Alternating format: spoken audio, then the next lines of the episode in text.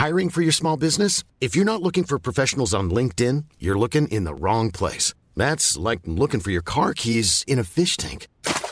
LinkedIn helps you hire professionals you can't find anywhere else, even those who aren't actively searching for a new job but might be open to the perfect role. In a given month, over 70% of LinkedIn users don't even visit other leading job sites. So start looking in the right place. With LinkedIn, you can hire professionals like a professional. Post your free job on linkedin.com slash people today. L'Entertainment Lab by Newton Studio, c'est le podcast 100% Brain Entertainment. Créatifs, responsables de marque, directeurs de plateformes technologiques, Pure Players Entertainment et Communicant 3.0 nous partagent leur point de vue sur l'avenir des marques et du divertissement à l'ère digitale. Ce podcast est animé par Alexis Ferber. Bonjour à tous, euh, je suis ravi d'accueillir Stéphane Martin euh, à l'Entertainment Lab. Bonjour Stéphane. Bonjour. Alors Stéphane est directeur général de l'autorité de régulation professionnelle de la publicité et il est également vice-président chez Tali Santé. Bonjour Stéphane. Bon bonjour. Alors est-ce que tu peux nous dire tout d'abord bah, comment tu es tombé dans ce bain de la publicité et comment tu es ensuite bifurqué dans l'univers plus des syndicats?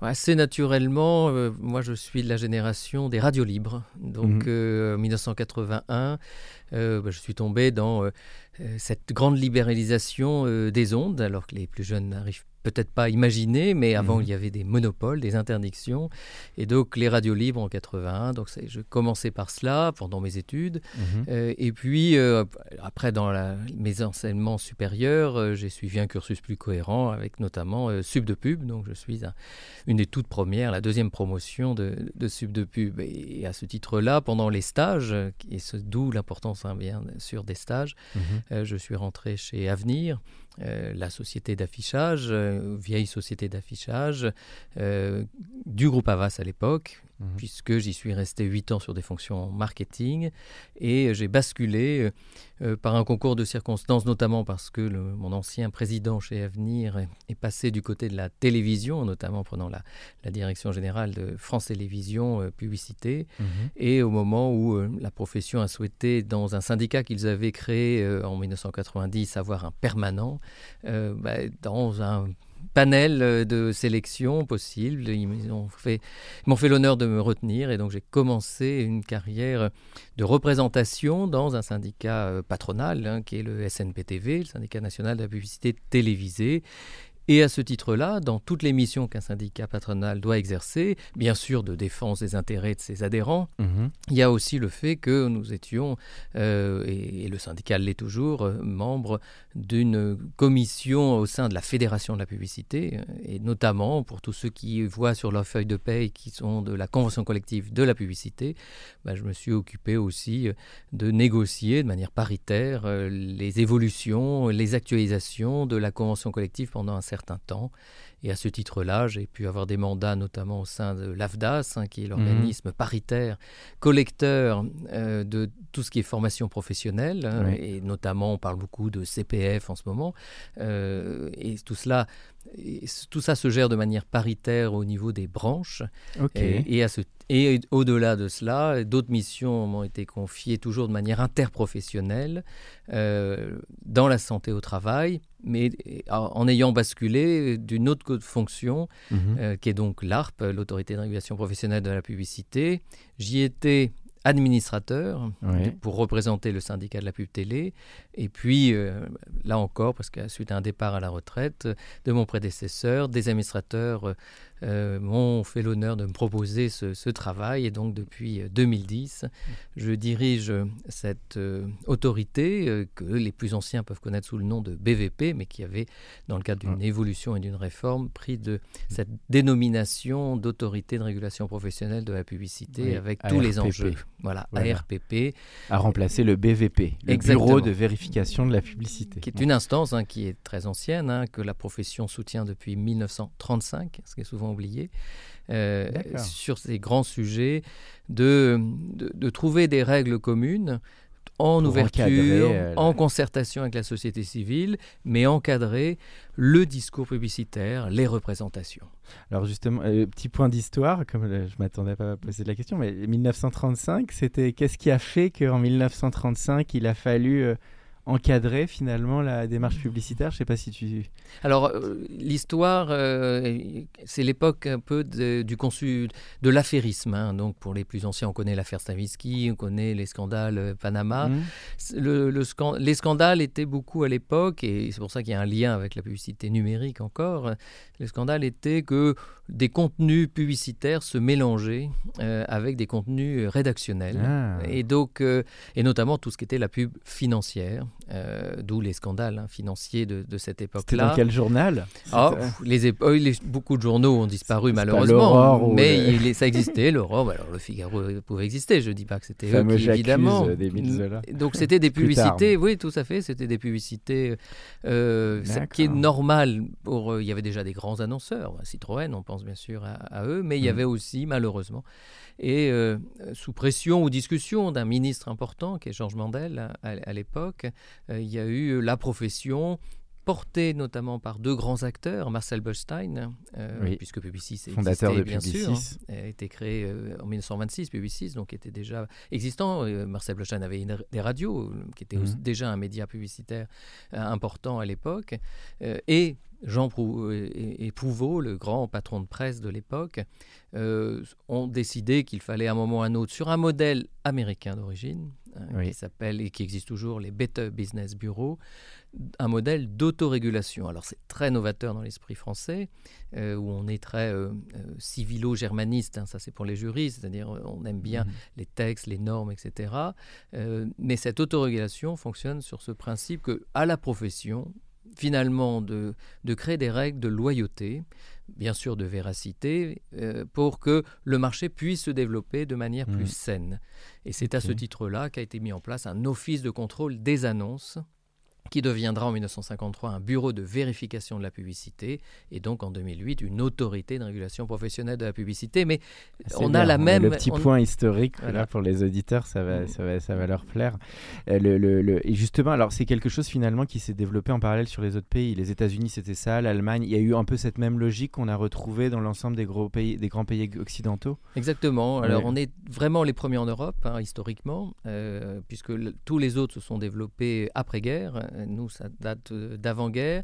Mais il y avait eu un grand congrès euh, à Londres en 1924 hein, qui euh, a un peu marqué euh, le terme était d'ailleurs truth in advertising, donc la vérité dans la publicité, avec deux sens. Hein. La vérité, c'est qu'évidemment, on ne ment pas dans les messages, dans les allégations, mais on dit que c'est de la pub. C'est double vérité, mhm. euh, qui était vraiment le fléau, on va dire, des pubs du 19e siècle. Hein. Euh, c'était évidemment les produits miracles, d'un côté, mhm. qui soignent de tout, qui font pub mensongère, comme on dit. Vraiment la pub mensongère. Et de l'autre côté, c'était de la publicité qui se cachait et qui ne disait pas son nom avec les vraies problématiques qu'on retrouve. Donc, c'est pour ça que je faisais le lien avec le numérique, parce que euh, tous des nouveaux acteurs, on parle beaucoup des, influenceurs euh, par exemple, on, euh, se sont cachés ou, n'osaient pas dire qu'ils avaient une collaboration commerciale et donc on a de mm. nouvelles règles, y compris maintenant pour eux, mais mm.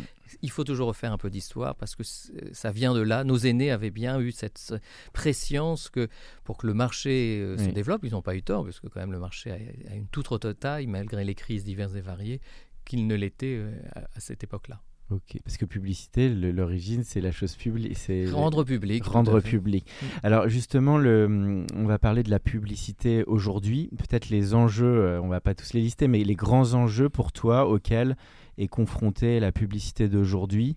Et euh, voilà, euh, pour pouvoir un peu en parler, est-ce que tu peux évoquer ça? Oui, les grands, les, grands enjeux que finalement euh, bah, les auditeurs entendent et vivent, ils sont encore plus dans la profession, mais au-delà de cela, que tout citoyen vit, c'est, on va dire, cette transformation, transition numérique, d'un côté, elle n'est pas nouvelle, bien sûr, elle a déjà un quart de siècle, mais elle continue d'avoir ses effets, elle trouve de nouvelles formes, elle, accélère des, mm. comportements. évidemment, les, confinements autres l'ont démontré.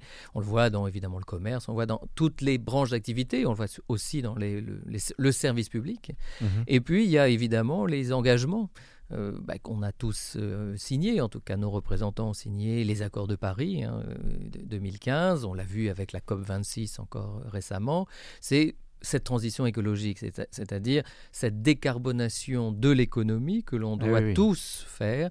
Et donc ce sont des sujets Et comment tu le relis à la pub? Bah Tu voudrais dire qu'il y a aussi bah, une responsabilité euh, de régulation un petit peu de la mondialisation et que la pub, quelque part, encourage un capitalisme plus libéré qui va parfois en contradiction avec l'écologie. J'essaie juste de, comprendre ce qu'il y a derrière ce que tu dis en fait. Alors ce qu'il y a derrière, c'est euh, d'abord c'est l'entreprise, c'est euh, ses produits et ses services, c'est-à-dire sa propre transformation. Euh, et donc c'est comment c'est le faire savoir de cette transformation. Mhm. Le tout c'est de le faire savoir de manière là encore loyale, véridique.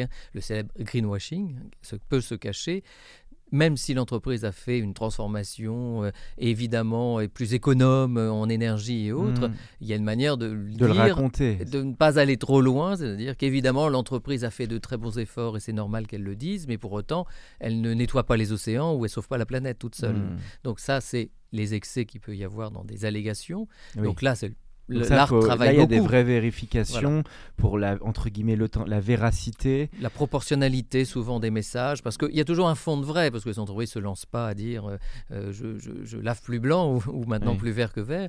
Non, c'est juste qu'il y a une certaine proportionnalité et il faut et la publicité parfois dans son langage peut avoir et aime bien le, ou l'ellipse qui parfois pose problème ou être un peu emphatique. Euh, et ce qui est compliqué. Si on prend un exemple sur le sujet RSE, alors je sais pas si jusqu'où tu mm. peux citer des choses, mais tu feras ce que tu peux mm. faire. Mais est-ce que sur le sujet RSE, qui est intéressant que tu soulèves, qui finalement qui est devenu une espèce de cheval de bataille de tous les produits, toutes les marques, etc. Est-ce que tu peux nous donner un exemple qui montre justement bah, jusqu'où on peut ou on ne peut pas aller? Parce que c'est vrai que la frontière est ténue entre ce qui est réel et ce qui parfois, comme tu dis, euh, n'est pas totalement, euh, soit dans la bonne conscience ou soit totalement réel.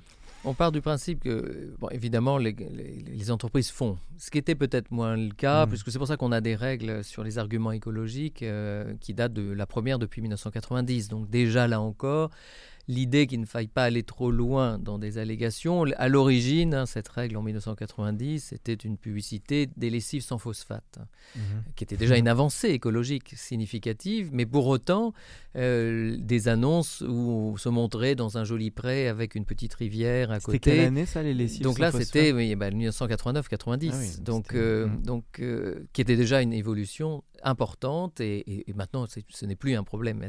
Mais tout part évidemment d'un bénéfice réel écologique. Pour autant, il ne faut hmm. pas aller jusqu'à une expression excessive. Alors ça peut passer par souvent l'image. C'est pas forcément des mots, alors parfois des mots, c'est euh, je suis responsable, euh, j'ai un hmm. produit responsable. Non, un produit n'est pas euh, responsable, mmh. être éco-responsable, je ne sauve pas la planète, je contribue à. Enfin, c'est ce genre de donc les mots sont extrêmement importants. Les mots sont extrêmement Et quand ils sont associés avec l'image, il faut il y a un pouvoir d'évocation. Remettre un ours blanc sur la banquise, tout ça a du sens et du signifiant pour le consommateur.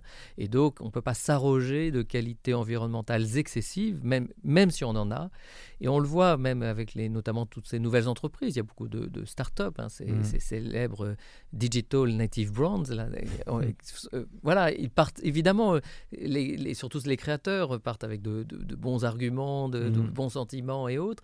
Mais pour autant, ils ne peuvent pas balayer tout, qu'ils auront malgré tout une empreinte, que toute activité humaine a une empreinte. Et donc, il faut rester dans un cadre qui est fixé dans une règle, là encore, euh, adoptée par la profession, puisque c'est ça l'autorégulation, c'est une profession qui adopte ce qu'on appelle des recommandations, un code. Parce que si on prend donc le métier de la RPP, donc, donc il y a tout ce travail, ça tu peux peut-être expliquer pour les mmh. auditeurs qui mmh. connaissent moins, bah, de relecture des spots et de finalement d'une mise en conformité à, ce qui peut se faire. C'est ce que tu peux raconter mmh. comment concrètement entre un spot ou une campagne qui se monte et une validation, comment ça se passe finalement au sein de votre organisme Donc l'ARP, euh, l'organisme d'autorégulation, c'est-à-dire monté, financé par la profession uniquement elle, euh, a plusieurs étapes. D'abord, les professionnels établissent leurs règles en mmh. concertation avec la société civile, en, auditionnant. Et une fois que la règle est établie, qui est, publique, hein, euh, elle charge justement une équipe. Hein, L'ARP, c'est 24 salariés. Mmh. Elle charge une équipe, essentiellement des juristes, à la mettre en application, cette règle. Mmh. Et sur, au regard de projets très concrets. Donc tous nos adhérents peuvent soumettre à tout stade de la création leurs projets publicitaires, quel que soit le support, euh, et on les accompagne euh, en leur, les alertant sur des points de droit de droit dur, mais aussi donc sur les règles qui, sont du, droit souple, avec la spécificité pour la publicité audiovisuelle que toute la publicité audiovisuelle reçoit un avis préalable avant diffusion mmh. euh, de l'ARP. Donc c'est qui est là aussi pas une nouveauté, c'est depuis 1968 qu'il y a de la publicité de marque à la télévision. Il y a toujours eu un prévisionnage qui a été fait avant la diffusion, euh, et, maintenant c'est resté, même si évidemment à l'époque il n'y avait que des chaînes publiques, mais même depuis qu'il y a des chaînes privées, il y a 35 ans, euh, bah, le dispositif finalement d'un guichet unique qui est l'ARP pour euh, visionner avant diffusion en accord, et puisque évidemment il reste toujours le contrôle des autorités publiques, on pense au CSA, mhm. mais de manière générale au juge au sens très large. Euh, pour autant, ça permet à la profession de démontrer euh, qu'elle mhm. a elle est dans une démarche préventive extrêmement renforcée avec un, énormément de règles, de droits. Hein. en France, on manque pas, malheureusement, maintenant, je pense, peut-être même beaucoup trop de, de, textes trop prescriptifs et trop précis. Mhm. En plus, évidemment, de, du socle déontologique euh, que la profession a et qu'elle a partout en Europe hein, et dans le monde. 9,5 fois sur 10, c'est validé. Il y, a, il y, a, finalement les cas où c'est plus tendancieux sont assez rares. Oh, enfin, c'est dur de dire une proportion. Mais... Alors, c'est pas 9,5, c'est évidemment 9 sur 10. Hein. Ah il, bah il reste quand même des avis à modifier euh, sur euh, à peu près 10% des spots qu'on le reçoit normalement prêt à diffuser, hein, puisque quand on arrive à la vie, c'est forcément le film finalisé.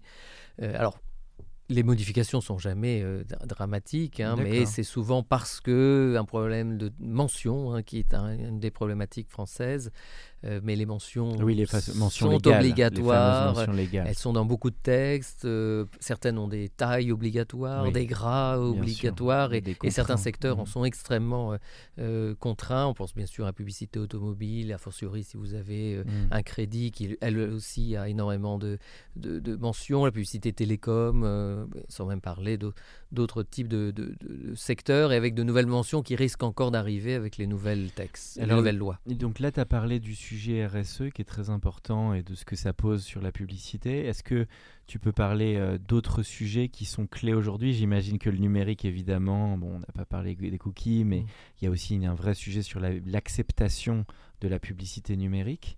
Euh, est-ce que peut-être euh, c'est aussi une grosse problématique aujourd'hui? Donc dans le deuxième gros pilier, hein, on a parlé évidemment comment accompagner, comment démontrer aussi que la publicité accompagne la transition écologique. Elle mhm. n'est pas euh, mhm. justement un frein, au contraire, c'est elle seule qui arrive à faire passer et à faire basculer, on le voit bien dans l'équipement des véhicules électriques, hein, euh, mhm. des, constructeurs automobiles, la publicité a été et, et a été déjà un, fort levier. À l'inverse, ou parallèlement, il faut aussi gérer cela, même si ça peut se mélanger, il peut y avoir du greenwashing sur la publicité digitale, mais au-delà de ça, c'est comment euh, les nouveaux acteurs euh, de la publicité mmh. digitale, euh, certains sont déjà un peu plus anciens, mais sur des fondamentaux Mm. Euh, même s'il faut adapter bien sûr les, règles à, euh, ou, les, ou, les, grands principes, en tout cas aux, différentes formes d'expression. Alors on peut penser euh, évidemment au contenu de marque, les règles sont, peuvent être adaptées quand on parle de, de brand content. Mm. On pense aux influenceurs, les influenceurs pour autant notamment doivent pas se cacher. On pense aussi aux, à ces métiers que sont par exemple les community managers hein, qui... Mm parce qu'il parle au nom d'une marque, bah, il rentre quand même dans une, hmm. un discours Tout ça, ça va sous commercial. Le, sous le coup de la, FRP, de la RPP, le, sujet numérique aussi On n'est pas, on pas qu'en TV, quoi. Non, non, non. non, non. L'histoire fait que la télévision garde ce dispositif systématique avant diffusion, euh, mais pour tous les autres médias, l'activité est exactement la même. Parce même que... si c'est moins processé, parce que quand on fait une campagne film ou digitale, euh, il n'y a pas non plus une vérif, c'est moins comme un spot télé, voilà. on est d'accord. Il y a un peu moins de, de, process, mais rien n'empêche euh, justement et les adhérents le font, de se poser strictement les mêmes questions euh, en conseil à nos juristes, euh, justement pour éviter, hein, parce qu'en fait, quels sont les risques? Les risques sont des risques réputationnels, il faut être clair. Mmh. Euh, tout manquement, et, notamment sur des sujets un peu éruptifs, peuvent, être, peuvent faire beaucoup de mal à, à, la marque. Donc on est presque plus une sorte de, vraiment une mutuelle, au sens d'une prévention avant diffusion, et pour alerter sur certains points in fine, de toute manière, la responsabilité restera toujours celle de la marque, mais aussi, ne l'oublions pas, de tous ceux qui ont concouru éventuellement à, mmh l'erreur, hein, et en n'oubliant pas que quelques textes hein, sont des textes de droit pénal. Hein. donc, euh, on pense bien sûr à la publicité alcool, par exemple. Euh, et donc, euh, qui dit mmh droit pénal, hein, dit évidemment sanctions importantes.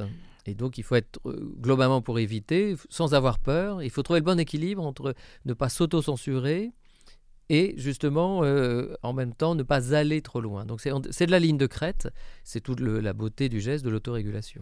Et donc tu étudies aussi donc, ces six sujets liés à, à l'acceptation sur la vie privée, les cookies, le, est-ce que les limites aussi des grands acteurs, euh, parce que c'est vrai que c'est un sujet chaud sur les GAFA. Euh, est-ce que tu es, tu, jusqu'où tu peux aller sur ce type de sujet? Parce que c'est, c'est pas facile. Alors, nous, on, alors déjà, les, Google est adhérent chez nous, TikTok est adhérent chez nous, Microsoft l'est aussi. Enfin, déjà, dans ces grands acteurs, euh, depuis très longtemps, euh, ils, sont, ils adhèrent au principe aussi bien au niveau mondial qu'au mhm. niveau, au, niveau national. Après, il faut tenir compte de leur propre euh, dispositif, hein, qui est euh, particulier. Mais l'expression, pour autant, c'est là où il ne faut pas se voiler. On a pu entendre au début d'Internet, il y a un mhm. vide juridique et autres. Il n'y a jamais eu, en fait. Hein. Mais il faut adapter. Pourquoi tu dis Parce qu'en même temps, c'est vrai qu'on a l'impression que c'est beaucoup moins régulé.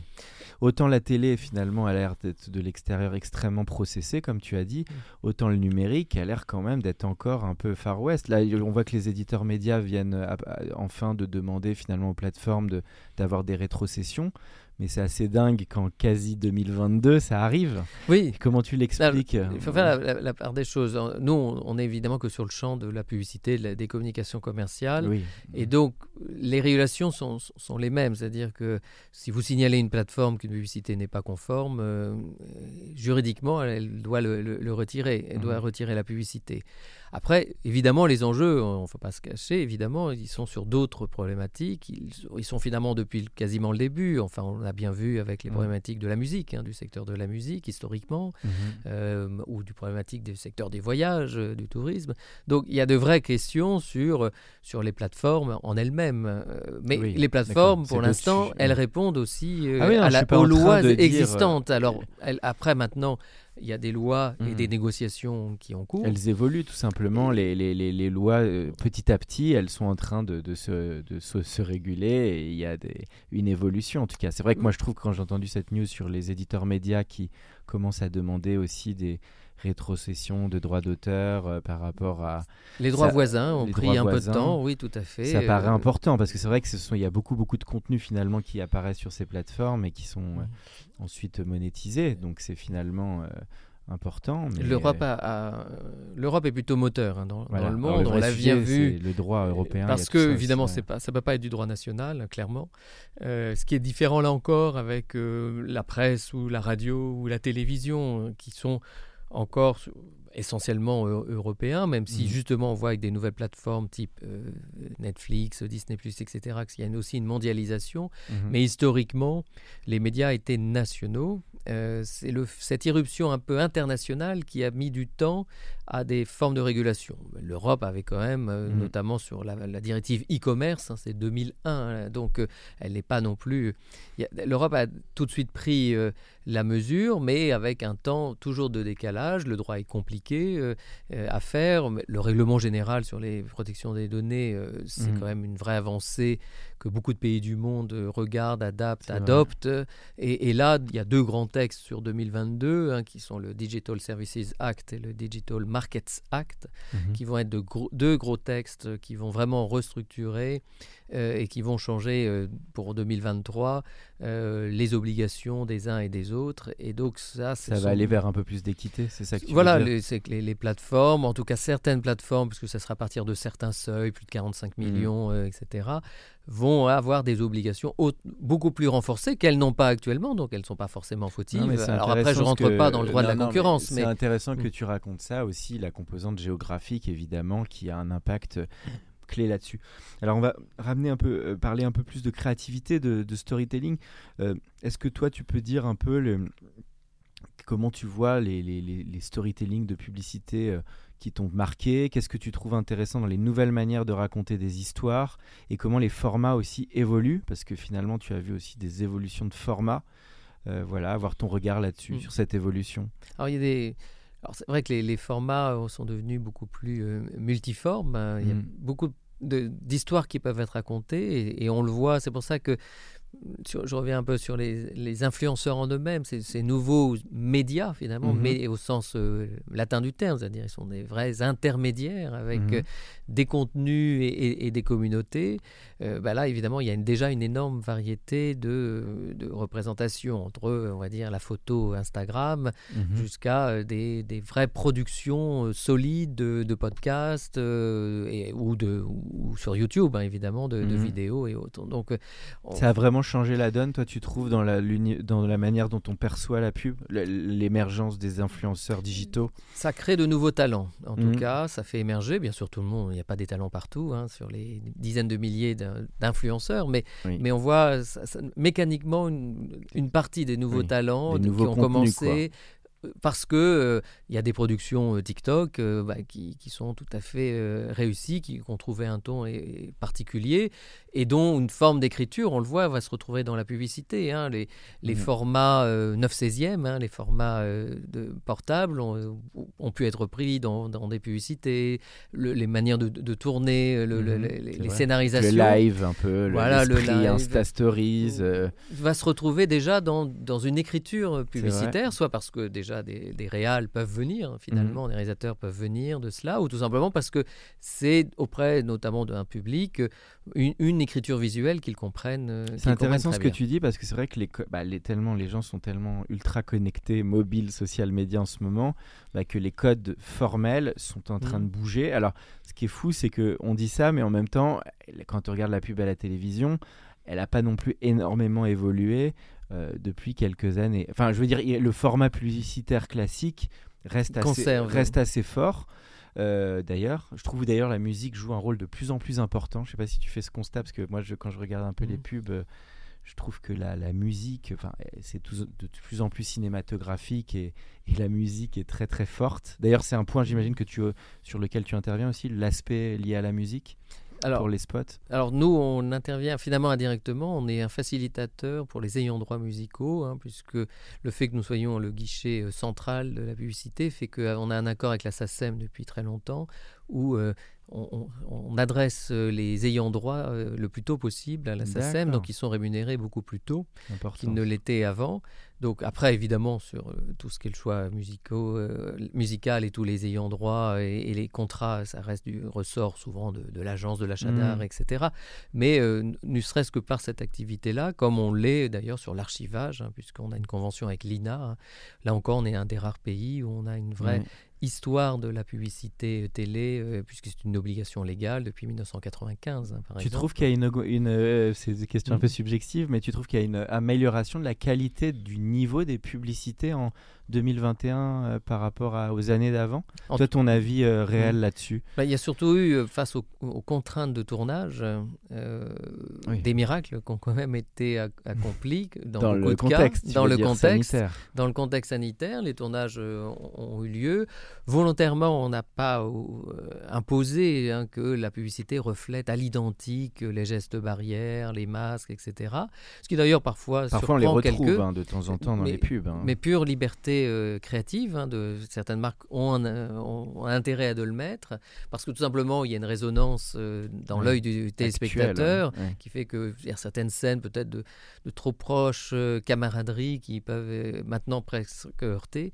Donc c'est vrai que on a parlé des, des productions storytelling de- des réseaux sociaux et on voit que justement sur la, la- la télévision il y a aussi eu du format long hein, Mhm. qui, est, qui, a- qui est revenu. Tu hein, penses du à format très exemple, long, on pense euh, aux marques euh, de, de- de distribution par exemple, Mhm. où il y a eu des spots, on pense Ah bien oui. sûr à Intermarché, etc. Ah oui, très bon, un peu Ah, court métrage. Voilà, où là on est sur, même sur de- du 2-3 minutes, etc. Donc, vrai, donc il y a aussi eu, euh, et c'est eu aussi une souplesse de l'audiovisuel, parce que quand on dit télévision, maintenant, c'est évidemment chaîne linéaire, c'est évidemment Mm. chaîne délinéarisée, c'est évidemment euh, les utilisations sur toutes les plateformes, la vidéo sur les réseaux C'est sociaux. intéressant que tu prennes l'exemple d'Intermarché qui était au début, donc c'était du 1, une 20, une minute, le, le premier Mm. format. Oui, Et ça, c'est pas, il n'y avait pas de problème de régulation sur les durées des spots. C'est juste une histoire de- d'achat d'espace et un moment de Et- dire, bah, je veux avoir plus de temps d'espace pour produire. pour récompter. Et puis, alors il y a une limite de temps euh, qui est, C'est au réglementaire en télévision. Les écrans publicitaires, c'est 6 minutes, sauf 4 minutes hein, pour les chaînes publiques. Euh, un écran publicitaire au maximum. Euh, et puis, c'est pas plus de euh, 12 minutes dans une heure euh, Mais une durée de spot maximale, tu peux aller jusqu'à quelle Bah, durée Si euh, l'écran fait 6 minutes et que euh, finalement un spot pourrait durer 6 minutes. Ah oui, on a déjà Donc, eu ça, euh, le cas d'un spot de 6 non, minutes. je- je- ça serait une prouesse. Je ne crois pas, etc. Parce qu'il faut, faut tenir aussi l'attention. euh, Non, mais c'est peut-être un appel aux publicitaires à peut-être euh, rivaliser d'imagination pour aller sur des formats un peu plus longs. C'est vrai que ce qu'avait fait Intermarché, il y avait un côté court métrage qui a marqué, parce qu'elle a, elle a marqué beaucoup de gens. euh, cette pub. Bon, après, ils ont refait des nouvelles, Oui, euh, dans des les- nouvelles suites Mhm. Avec toujours la musique d'antan qui revient à la Mouloudji et autres. Euh, mais euh, voilà, non, c'est intéressant de parler de ça.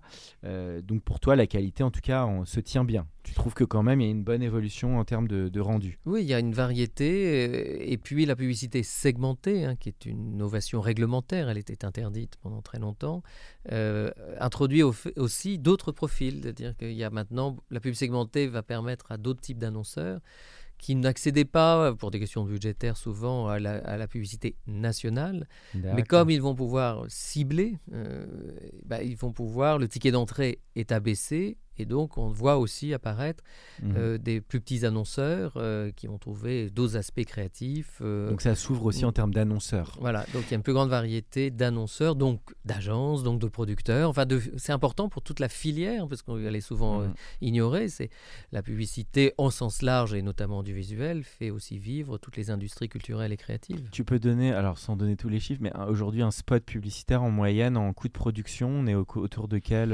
budget? Ça, Bah, tu as ça, je, je ne l'ai pas parce que. Est-ce que tu on- penses on- qu'il y a plutôt un abaissement par rapport au coût de production par rapport à avant un oui, petit je, peu je pense quand le même. coût moyen, euh, alors aussi parce que les technologies numériques et aussi parce que Les finalement temps on le voit avec un aussi. et puis parce que euh, avec un iPhone, enfin sans faire de marque, de publicité, et de placement de produits, on va dire, euh, bah, euh, on voit qu'il y a des spots tournés avec euh, des, des iPhones, donc euh, y compris par des grands réalisateurs, et donc euh, ça a aussi abaissé euh, le coût. Alors ça a des enjeux évidemment de transformation des métiers, des techniciens et autres, mais euh, les outils de montage, euh, et c'est pour ça que tous ces jeunes créatifs qui font du montage quand même avec les outils euh, Mhm. mis à disposition par les plateformes, enfin, mécaniquement on peut que les retrouver parce que ils auront un prix à monter de manière extrêmement légère sur des, euh, sur Mhm. des matériels quasiment du, enfin, du grand public maintenant. Le coût d'achat des pubs a aussi un peu baissé là pendant la période Covid. J'imagine qu'elle n'était pas si simple pour les annonceurs. Est-ce qu'il y a eu un, tu penses, euh, des budgets qui sont peut-être un peu plus raisonnables sur les achats d'espace ou pas Bah, il y a eu euh, surtout une grande variété. Alors, il y a eu du stop and go, il faut être clair. Euh, les, confinements ont été cruels euh, 2020, et puis il y a eu quand même une forte reprise cette année. La publicité télé, d'après les chiffres, tente à montrer qu'elle serait a priori, elle reviendrait à fin 2021 au niveau de 2019, ce qui est quand même pour l'instant, a priori, le seul média qui aurait retrouvé euh, son niveau d'avant-crise, avec euh, la radio pas très loin non plus, mais euh, globalement, le marché publicitaire est encore en retard de, de 10 ans. Il l'était de 20 ans l'année dernière, il n'est plus que de 10 ans. Stéphane, alors on va parler aussi d'un. On arrive un peu sur la Mm. dernière partie du podcast. Le sujet de, du- de la santé, donc c'est ton autre un peu cheval de bataille. Là, on a parlé côté pub, mais on va parler côté plus santé. Euh, donc tu es impliqué, très impliqué dans ce sujet de santé au travail, lié à ce syndicat et lié euh, aux indépendants euh, et aussi aux, aux employeurs. Est-ce que tu peux parler aussi là de, de ce qui se joue en ce moment et des enjeux Donc la, Là-dessus. la santé au- sur Tali Donc là, j'ai basculé sur ton activité Oui, oui. chez Tali Santé. Ouais. Donc Tali Santé, c'est là encore une spécificité que la profession et euh, encore Marcel Blestein-Blanchet après-guerre a souhaité, au moment où se constituaient des services de santé au travail, hein, a souhaité qu'il y en ait un pour la publicité, qu'il y en ait un, publicité parisienne essentiellement, oui. Mmh. Mais, et donc, il y a un service qui s'est créé en 49, un service de santé au, travail pour la publicité et la communication, parce qu'il estimait, et avec raison, que évidemment la prévention et l'accompagnement euh, euh, des salariés du, secteur, avec nos spécificités, évidemment, on n'est pas sur les risques nucléaires, biochimiques, mmh. euh, etc. Mais on peut avoir des spécificités, et notamment ce qu'on appelle, nous, des risques psychosociaux dans le jargon, mais voilà, un peu de... Il peut y avoir on a entendu parler de cela au moment des harcèlements, par ah exemple. Balance ton agency. Donc voilà, on a pu entendre ça. Donc c'est, on peut avoir des risques de cette nature-là. Euh, bon, heureusement, pas toujours aussi grave, mais enfin, mm. il y a le travail sur écran. il y a plein de sujets. Il peut y avoir malheureusement parfois aussi des sujets d'addiction, etc. Donc, la santé au travail, au sens euh, du code du travail, est une obligation évidemment mm. pour chaque entreprise. Donc, chaque salarié, c'est pour ça qu'il y a chaque salarié a, une visite à un moment ou à un autre, hein, une mm. visite à l'embauche et, au, cours de, sa carrière. Une nouvelle loi vient de passer, celle du 2 août 2021, euh, et au, au même moment, euh, le, notre centre médical publicité communication, naturellement, on s'est rapproché, là encore, en cohérence avec les industries culturelles et mmh. créatives, avec un autre service de santé qui était professionnel, celui-ci visant justement les métiers de la culture, euh, et notamment avec euh, une obligation pour tous les intermittents du spectacle, les mmh. pigistes de la presse et les mannequins, pour pouvoir travailler d'avoir leur euh, visite médicale. Donc, euh, d'être un peu plus protégé qu'ils n'étaient auparavant finalement. Ce qu'on appelle les multi-employeurs, parce qu'évidemment ce sont des métiers où ils n'ont pas qu'un seul employeur dans, l'année, et donc il, fallait trouver un système, et il a été trouvé évidemment.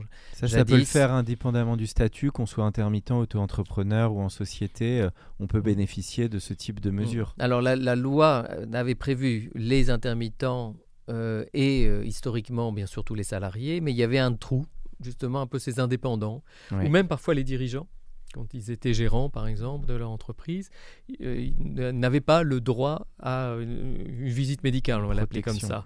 Et maintenant, cette loi du 2 août le permet, et donc on attend de trois décrets, mais à partir de donc 2022, ça bouge dans le bon sens en tout cas. Ça va dans le sens de cette notion de prévention et de santé au travail. Ok, ok, parfait. Euh, le, on arrive un peu sur la fin. Alors le, moi, j'avais une, une, question quand même. Le, en deux mots sur la, la, crise qu'on a traversée, alors sans faire tout un, un sujet, mais le, qu'est-ce que ça a vraiment changé côté santé? Alors évidemment, il y a les, les, toutes les, les, les gestes, les gestes qu'on a dû mettre en place dans toutes les agences, etc. Mais est-ce que tu as vu une vraie conséquence forte sur la manière de travailler? Évidemment, le mmh. télétravail est arrivé là-dedans. Comment, comment le marché, finalement, mm. de ton point de vue, a vécu tout ça? Alors euh, malheureusement, on n'en est pas sorti déjà. Non, on en est. Tu as raison. C'est un peu le, encore actuel. C'est-à-dire qu'il faut l'intégrer, qu'évidemment on n'en est pas sorti, mais parce qu'une épidémie, ça dure plusieurs années. Alors on va aller de mieux en mieux, c'est évident, mais il n'y aura pas un truc euh, immédiat, euh, et malheureusement on le voit avec ces vagues actuelles. il y a deux choses sur d'ailleurs, et, et, pour les services de santé au travail comme pour les salariés. Par exemple, la téléconsultation, c'est largement développé en médecine du travail, ce qui était très peu le cas avant euh, la mmh. pandémie, donc c'était aussi un moyen intéressant. Ça l'est pour dans la vie de tous les jours avec les médecins généralistes, par exemple, les médecins de ville, mais ça l'est aussi pour la santé au travail. Pour les salariés, évidemment, ce qui bascule et ce qui rend un peu compliqué dans certains cas, euh, c'est cette notion de télétravail, quelle proportion donner. Évidemment, chacun est différent. La loi, d'ailleurs, euh, les accords euh, professionnels permettent une négociation dans l'entreprise et c'est une excellente chose parce que chaque mmh. cas est différent.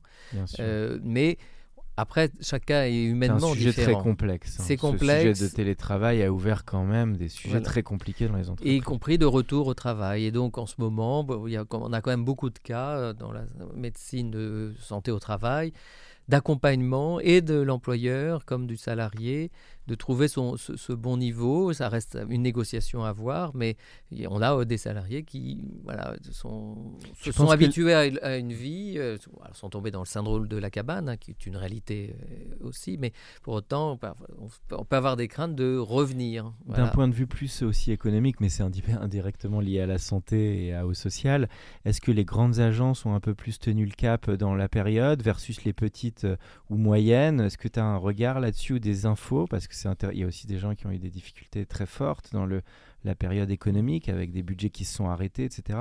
Qu'est-ce que tu en penses, toi, entre petits, moyens et grands, je dirais, dans la période? Toutes les entreprises alors, on est en France et toutes les entreprises ont pu bénéficier quand même euh, des aides que très peu de pays ont pu mettre en PGE. place.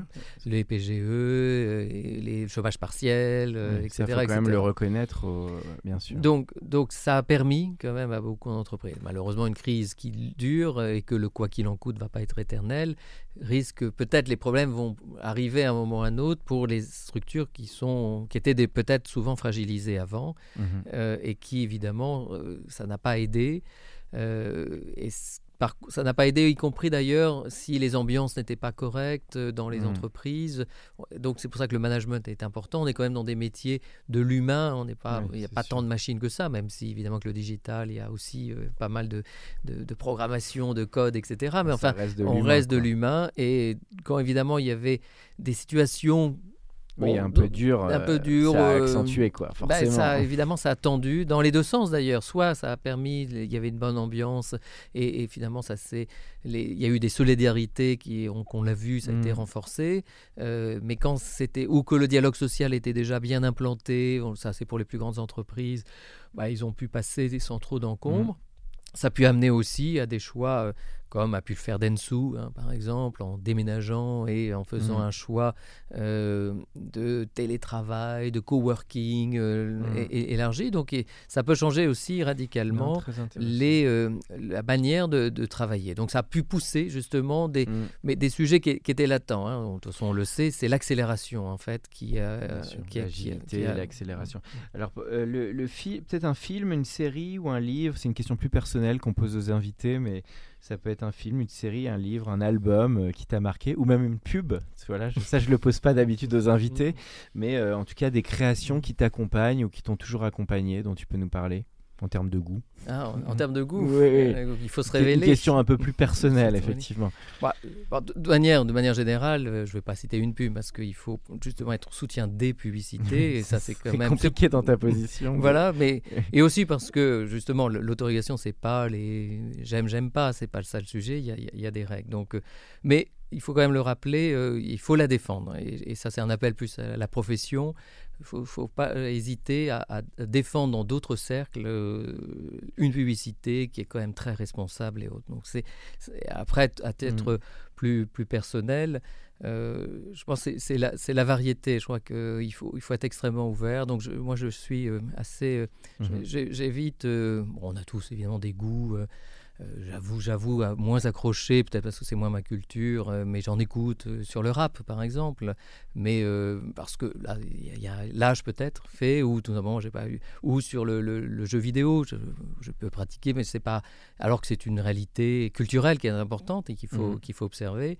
donc moi, je serais plutôt euh, je suis très spectacle vivant, mais que ça soit théâtre, parce que je, je pense que cette, ça reste l'art ultime où il y a une prise de risque live, direct. Une expérience, un lien physique aussi. Et le lien, réel. Nous, nous, dans la salle et, sur scène, quel que soit un, one-man show, euh, un opéra, etc., c'est là, là où je, je ressens le plus d'émotion parce que ce, direct, et, il reste, euh, mm. il reste euh, malheureusement, c'est, malheureusement, c'est parmi ceux qui ont été les plus touchés. D'autant en plus qu'il faut justement les soutenir, retourner, ne pas hésiter à retourner.